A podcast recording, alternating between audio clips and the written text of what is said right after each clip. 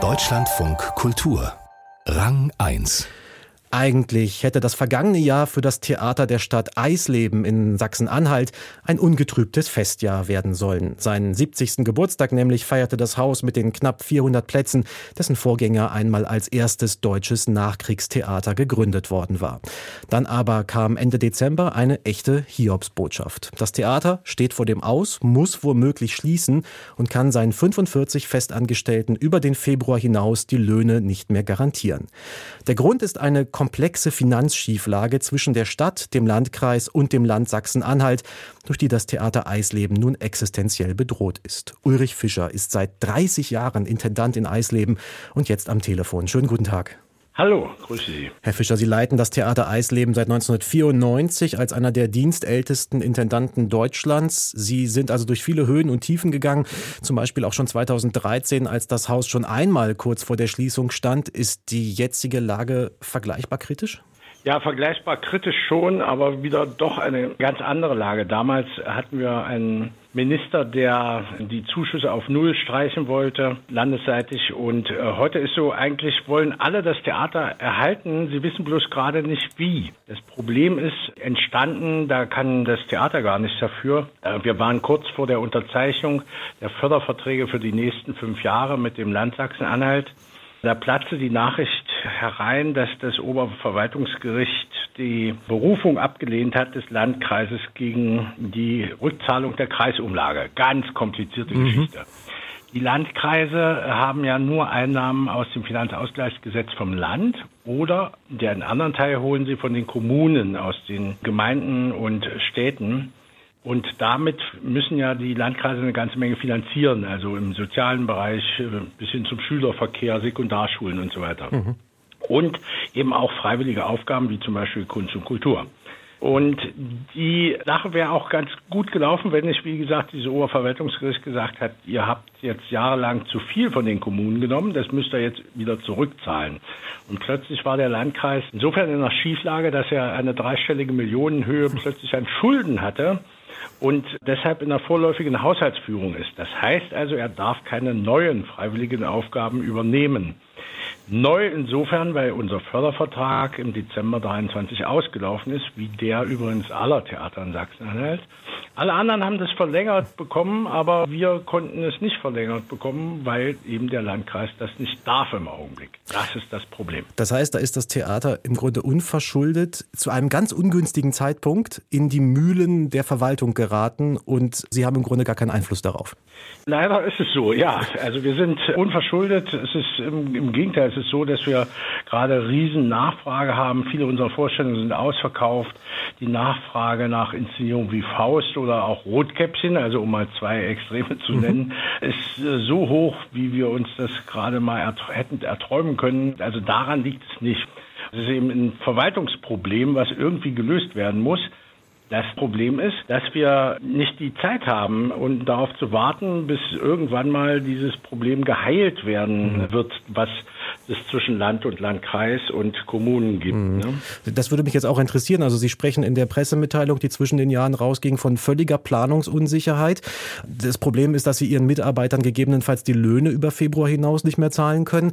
Sie haben, Sie haben es gerade gesagt, einen vollen Spielplan. Sie haben Premieren bis in den Juni. Sie sind gut ausgelastet. Ja.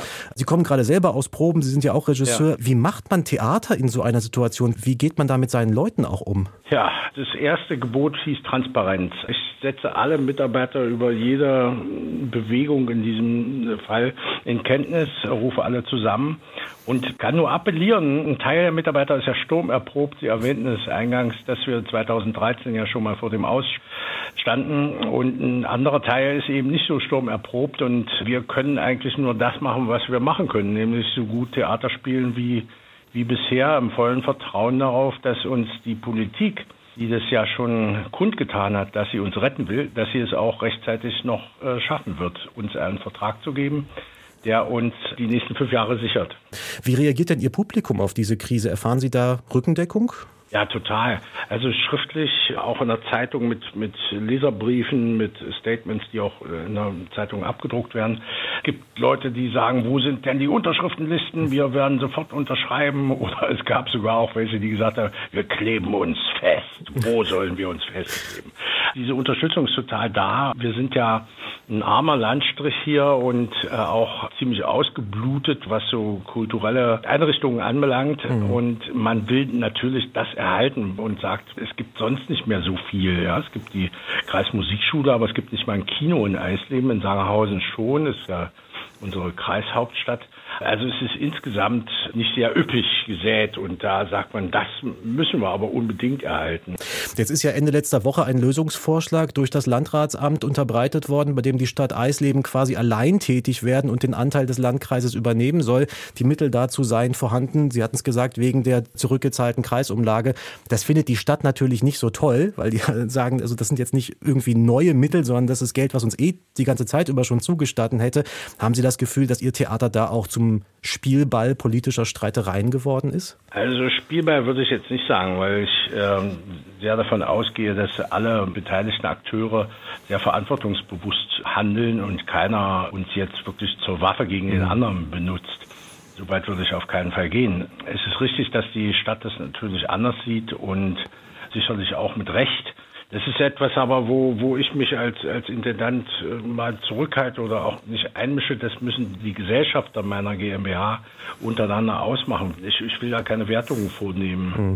Haben Sie denn eine Wunschlösung, wie es jetzt Ende des Monats äh, die Gesellschafter hinbekommen sollen, dass es für Sie weitergeht? Oder sagen Sie, egal, Hauptsache unsere Arbeit ist gesichert? Ja, also letzteres auf jeden Fall, egal wie. Wunschlösung, naja, wir haben in der nächsten Woche gibt es schon einen Termin, äh, da wird ein Vertreter des Ministeriums und der Landrat und der Bürgermeister von Eisleben werden sich zusammensetzen, auch mit mir und noch einigen anderen und werden überlegen, wie das denn weitergehen könnte.